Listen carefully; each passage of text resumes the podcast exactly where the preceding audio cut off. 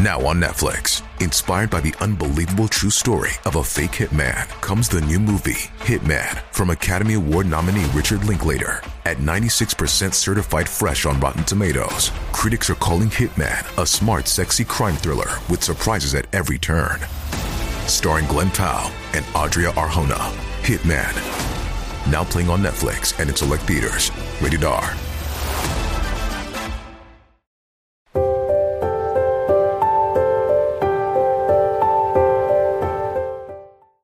报应，听佛细说。大家好，欢迎订阅听佛。现在养孩子的成本太大，每个人都个性太强烈，结婚生孩子对于很多人来说是非常大的压力。现在的孩子养不起，为什么养不起？父母之爱子，则为之计深远。孩子还在肚子里，就不停的做各种检查。吃各种维生素、营养品，希望他生下来健康聪明。孩子刚会翻身，便开始打听早教班，希望能通过专业人士的帮助，来最大限度的开发孩子的大脑，养成良好的习惯。孩子快上幼儿园了，是公立的还是私立双语的呢？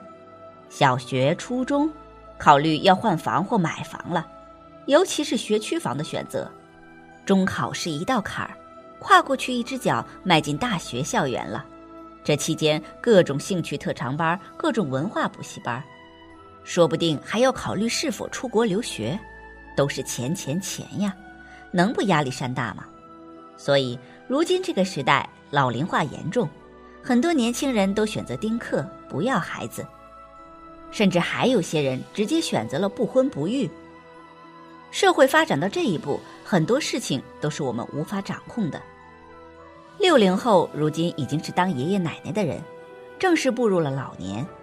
可有这么一部分人，他们这一生都无法享受天伦之乐。很多人会在心中产生疑问：那些年轻时候坚持不婚不育的六零后，晚年会不会过得太凄凉？一辈子不婚不育的人，晚年过得凄惨吗？来看看过来人的感受。小的时候，吴叔叔常常来家里玩。还常常带点好吃的零食。吴叔是村干部，为村里做了很多实事，大家都对他很尊敬。吴叔一辈子都没结婚，也没有孩子，退休后就一个人生活。有一次聊天，大家就问起来吴叔为什么不结婚啊？了解吴叔叔的人说，其实吴叔年轻的时候喜欢过一个姑娘，两个人感情挺好的，都要谈婚论嫁了。结果，姑娘家里给介绍了个干部子弟，姑娘就背叛吴叔和别人结婚了。这个打击让吴叔很长一段时间都走不出来。别人给他介绍了很多对象，他都不看一眼，是真的被伤透了心。那时候也有人劝吴叔，不管怎么样也得找个伴儿，生个孩子给自己养老啊。吴叔总是嘿嘿一笑说：“一个人过习惯了，挺好的。”吴叔把所有的精力都投入到工作中，工作干的是风生水起的，也获得了大家对他的敬重。村里的孩子见了吴叔都会很亲切的打招呼。吴叔说：“这些孩子就跟自己孩子一样，我有这么多孩子，还生什么孩子啊？”很多人都担心吴叔老了之后会很凄凉，事实并不是如此。吴叔退休后，业余生活很丰富。把年轻时候喜欢的二胡、口琴等一些乐器捡起来，自己没事儿就在家里练，还常常去活动中心参加各种各样的活动，一天别提有多忙了。吴叔还报了老年大学，学习的劲头不比学生娃娃差，身边的人都说他：“老吴啊，这老了怎么还上起学了呢？”吴叔哈哈大笑说：“活到老学到老啊，学习使人进步。”还别说，吴叔上了大学之后，确实是比同龄人接受新鲜事物要快。微信刚出来，他就玩得很溜了。吴叔还经常出去旅行。他说：“读万卷书不如行万里路。”那些担心吴叔的人看了吴叔现在的生活，内心开始羡慕起吴叔了。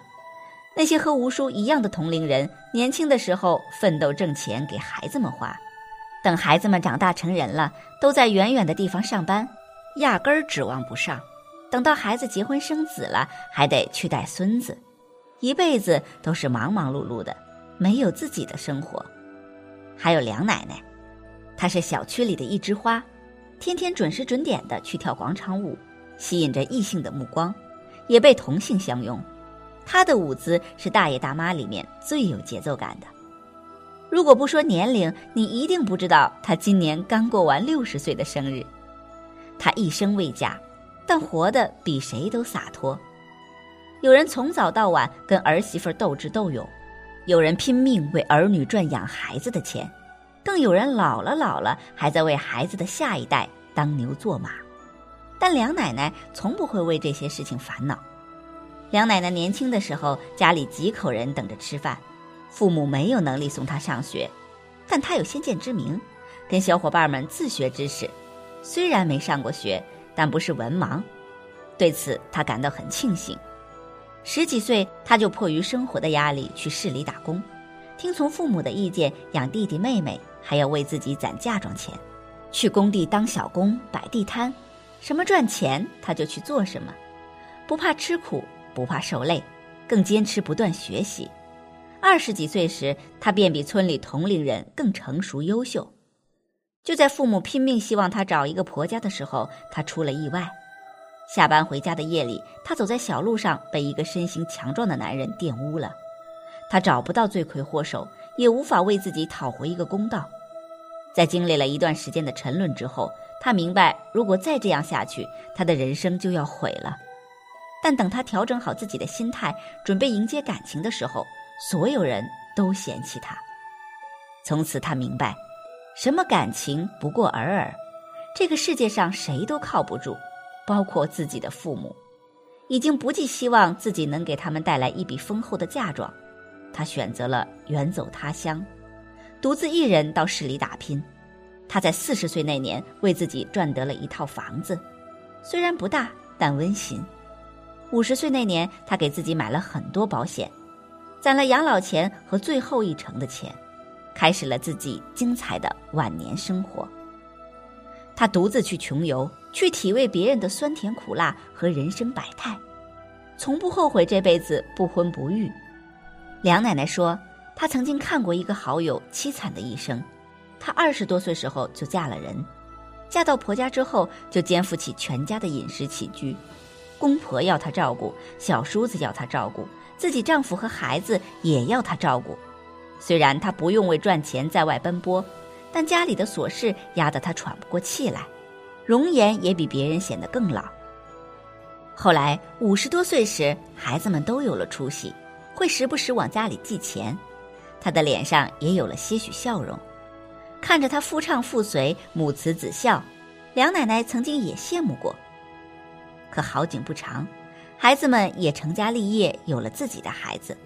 他开始在儿女之间左右为难，去给儿子看孩子，就不能去给女儿看孩子，都要公平。儿子女儿都忙着赚钱，没时间看孩子。